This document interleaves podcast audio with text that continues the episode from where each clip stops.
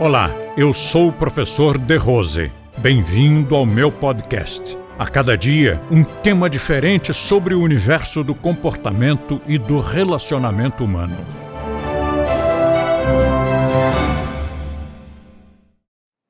Claro que você pode se educar a partir de um esforço sobre si mesmo.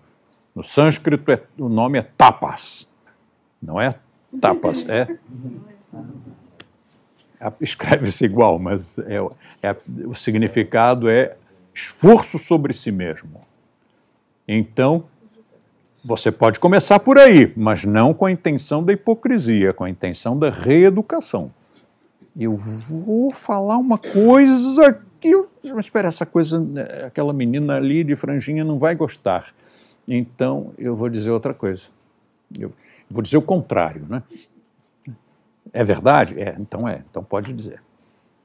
Você pode achar uma coisa que substitua aquela coisa desagradável que você diria por impulso e colocar no lugar alguma coisa verdadeira que você tenha visto naquela pessoa.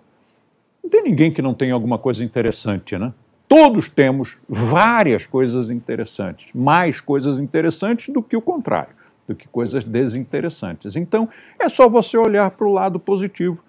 A velha história da garrafa, cheia de água pela metade, todo mundo conhece. A garrafa está meio cheia ou está meio vazia? É questão de interpretação, questão de percepção. Então pode começar por aí, mas não pode parar.